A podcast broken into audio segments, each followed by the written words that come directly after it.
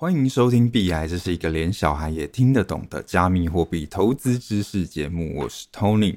好，那我们上一集简单介绍了 Cosmos 还有 Atom 这个加密货币。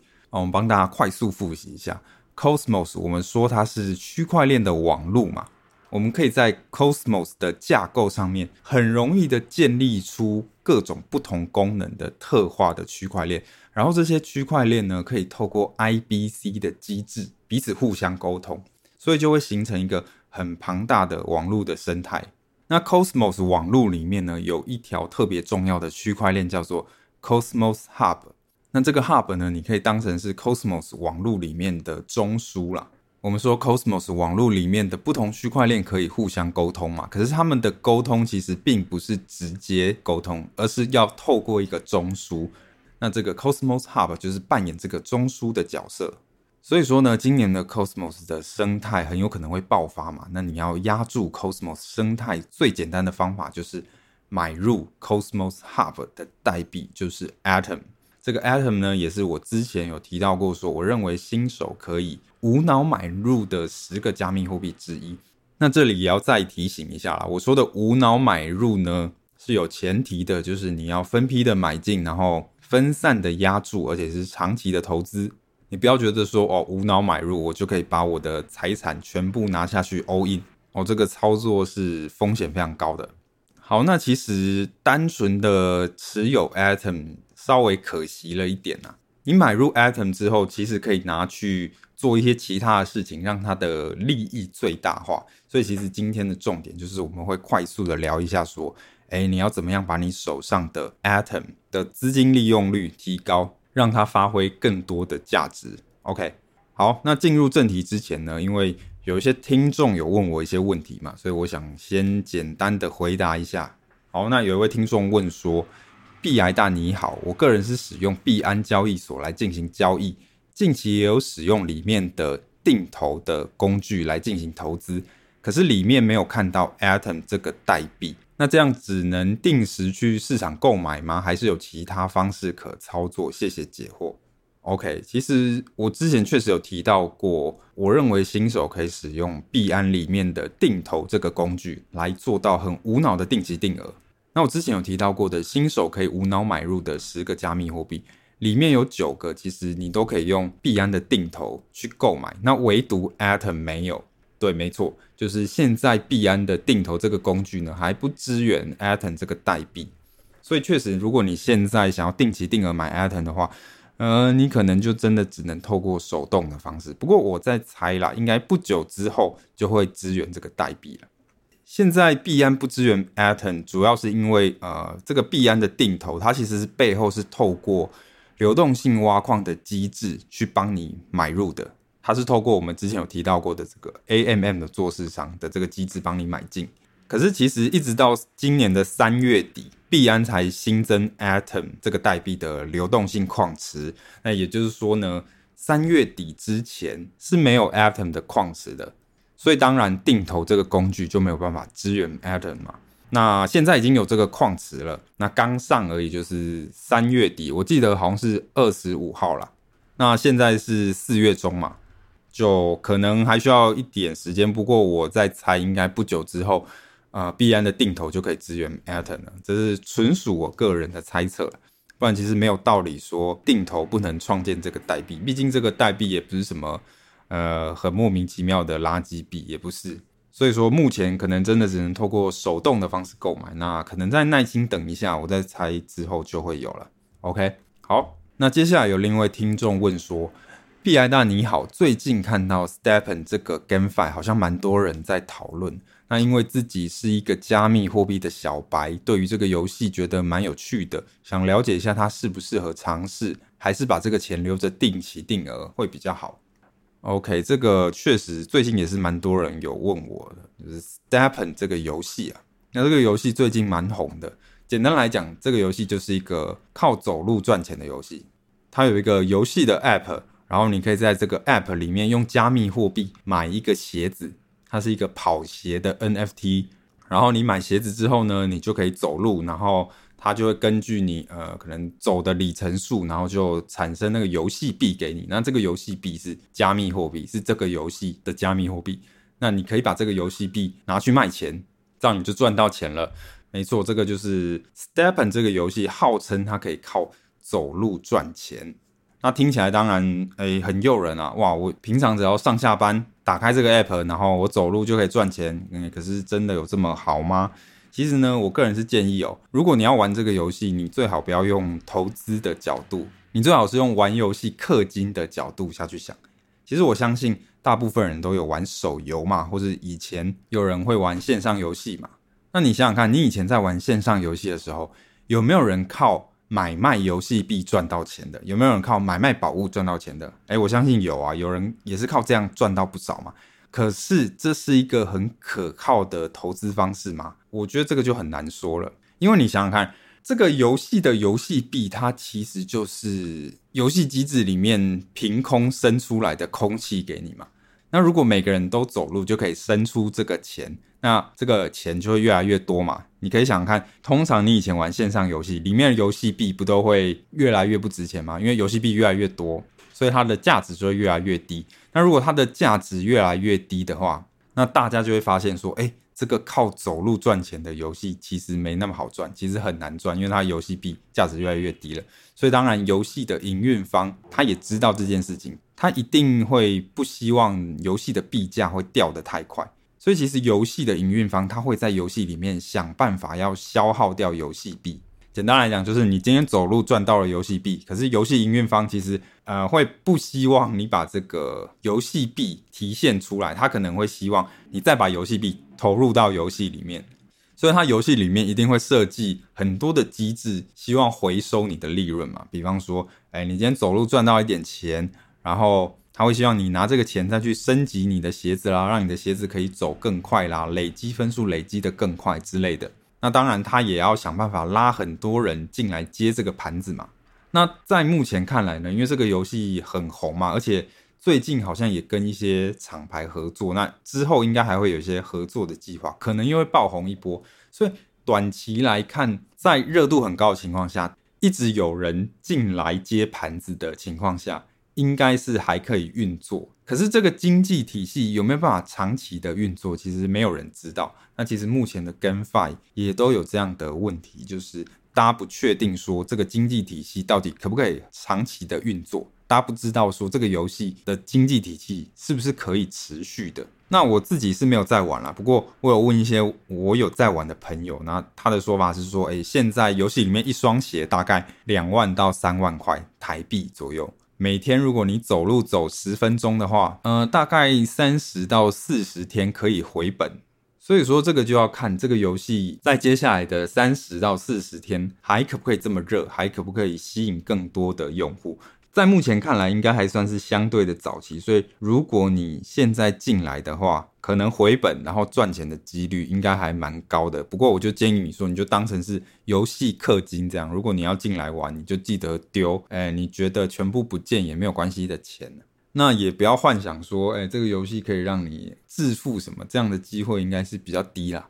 那如果你真的是要靠这个游戏削到一点钱的话，与其说你真的玩这个游戏，你真的去买跑鞋走路，其实我觉得炒作它的治理代币就是 GMT 赚钱的几率可能还比较高一点，对吧？这个 GMT 我自己也有买啦，不过我刚刚也有提到，我说炒作嘛，所以其实我不会把这个 GMT 这个代币认为是一个我应该长期去持有的部位。我很清楚说，哦，我今天就是要炒一波的，那我也只会拿非常非常小的钱，那有捞到我就赶快跑了。所以这位听众问说，呃，你要不要拿定期定额的钱去投资？我个人是觉得不要啦，就是你应该要把你长期持有的部位跟你短期炒作的钱是分开来的。那玩这个 stepen 游戏，我认为应该要视为一个短期的炒作了。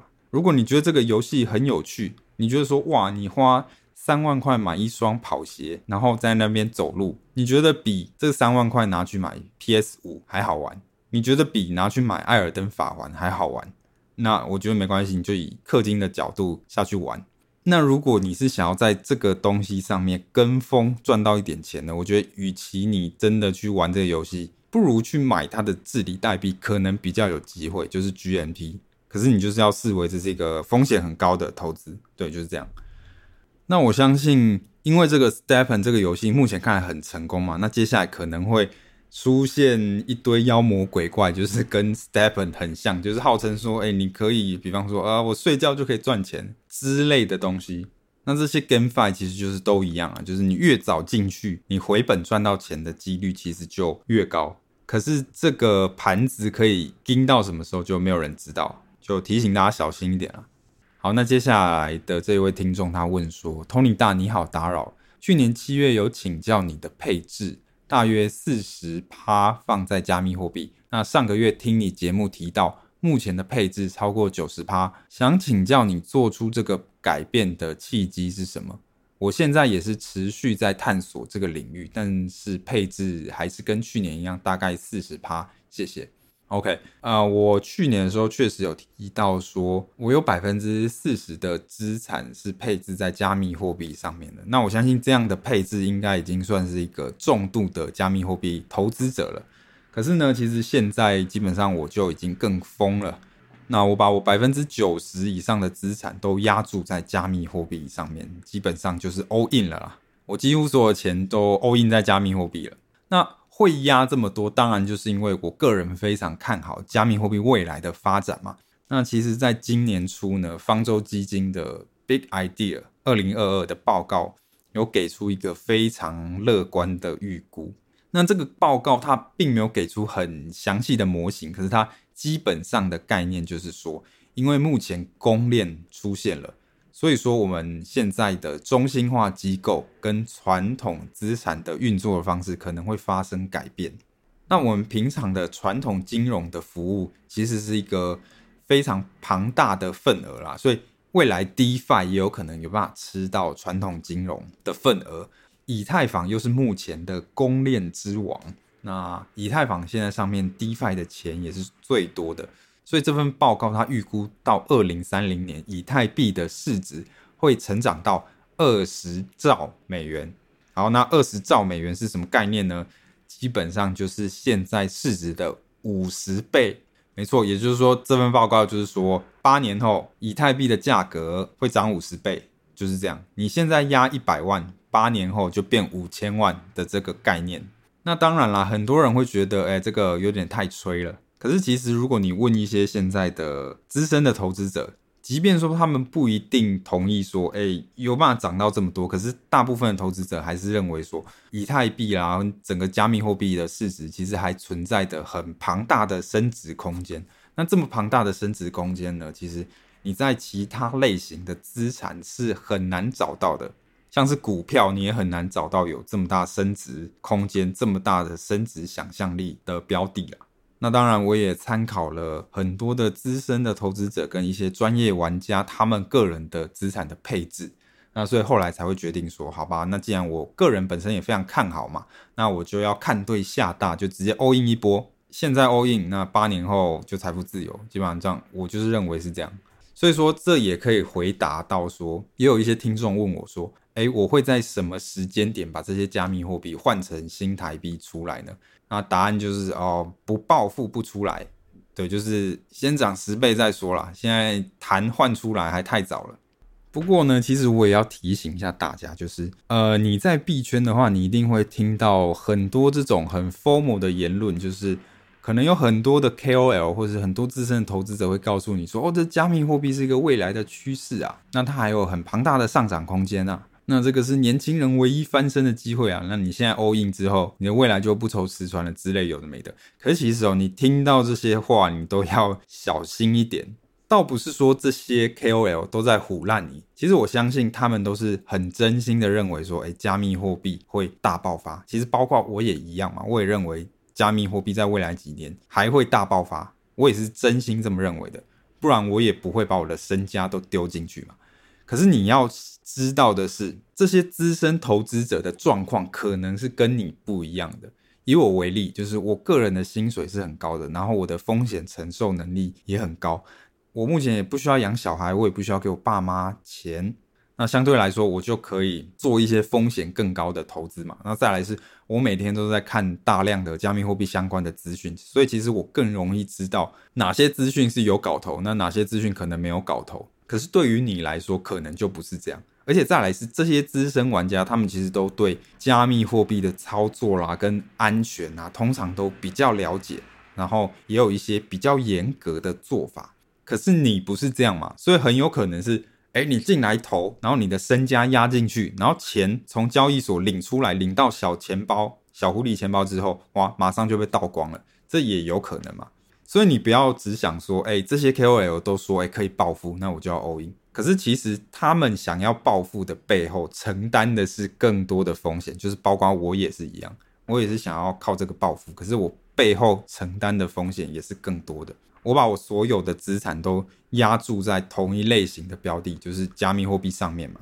那如果呃假设遇到什么系统性的风险，那我们就可能也会挂嘛。然后再来就是未来会怎么样这件事情真的说不准，因为其实，在二零一七年的时候，那时候我就有听到有一些大佬在喊说，哎，比特币会上十万美金。二零一七年那时候，那那时候听起来也会觉得有可能，当时最高在一万美金，那就是再涨十倍而已嘛。哎，好像有机会，可是结果二零一七年哇，到现在都还没有到十万美金。所以其实大家对未来的想象，你爱吹多高，你可以吹多高，可是实际上其实不一定。然后再来就是，其实人都会有所谓的确认偏误跟动机性推理。简单来讲，就是如果你觉得这个东西很好，那你所有的推理都会往这个东西很好的方向去推理。就有点像是，如果你爱上了一个人，那这个人不管做什么鸟事，你都会觉得哇，他的一举一动很吸引你啊，他就是你的天选之人啊。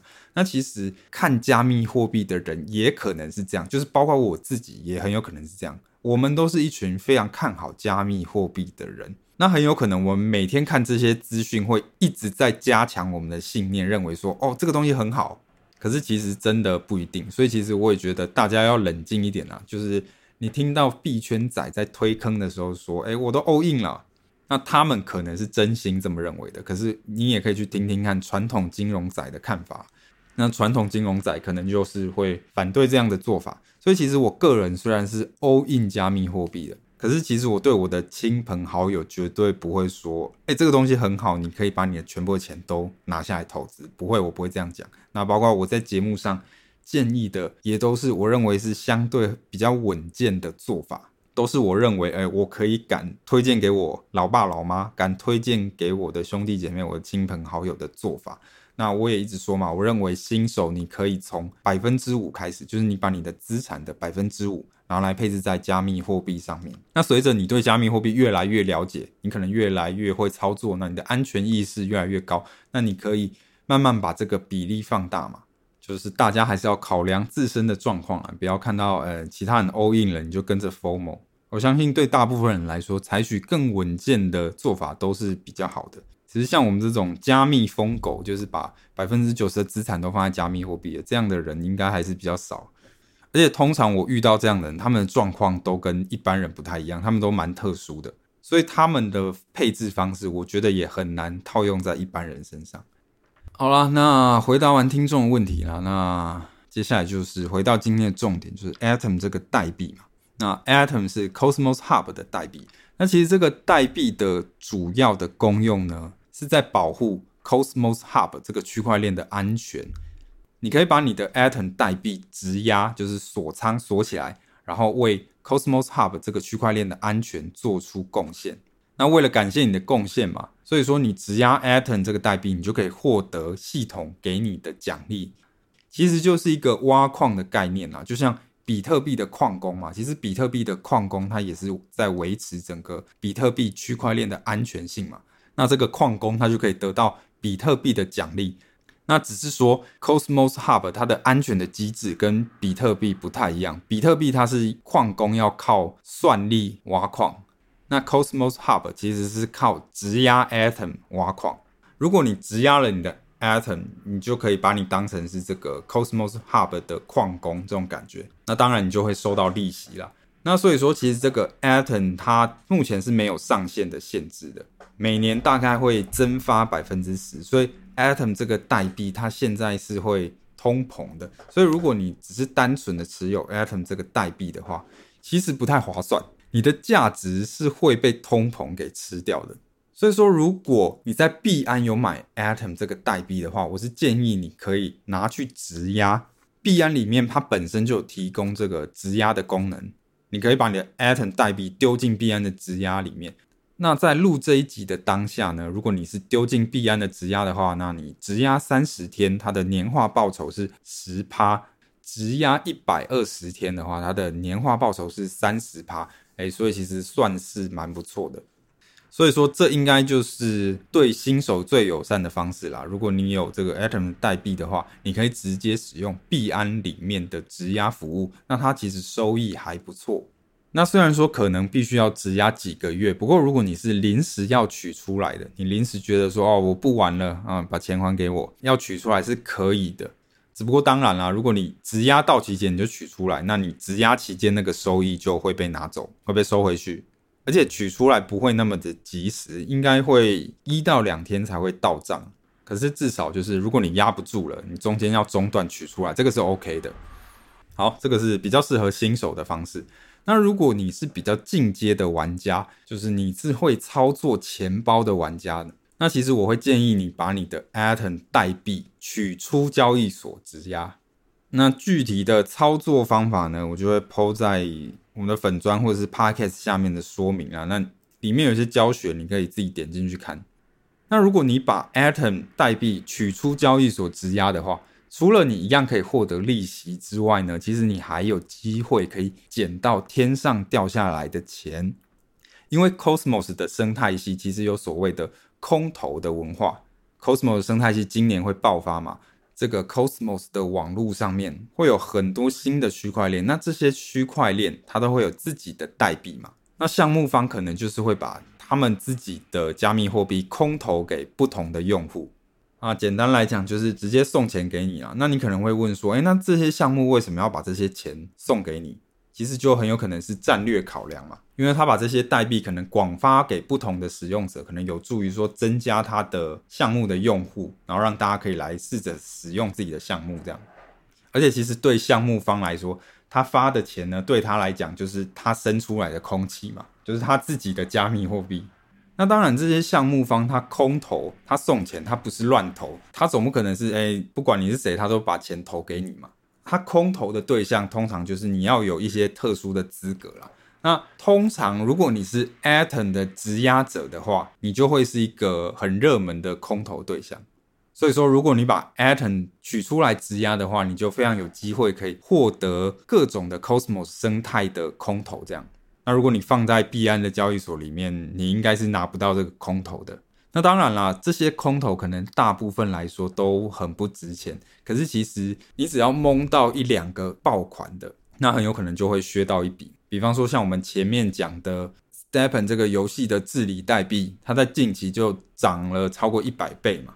那有没有可能 Cosmos 生态系里面出现了这样一个百倍币？那也不是不可能嘛。反正这个钱就是天上掉下来的钱，那你不捡白不捡。所以其实你就单纯的拿着 Atom 就是有点可惜啦。你最好就是发挥它这个空投吸引机的这个功能。所以说，如果你有兴趣就是发挥你的 Atom 的最大价值的话，就是你可以跟着教学试着操作看看。不过我也要提醒大家，这算是比较进阶的操作了。你需要把你的钱从交易所里面领出来，领到你自己的钱包。钱领出交易所，你就要为自己负责了。所以这个操作是进阶的。所以我这个建议算是推荐给你已经有钱包操作经验，甚至你有一些 DeFi 啦什么操作经验的玩家。如果你是纯新手的话，我觉得你可能还是就是把你的 Atom 代币你就质押在币安就好了。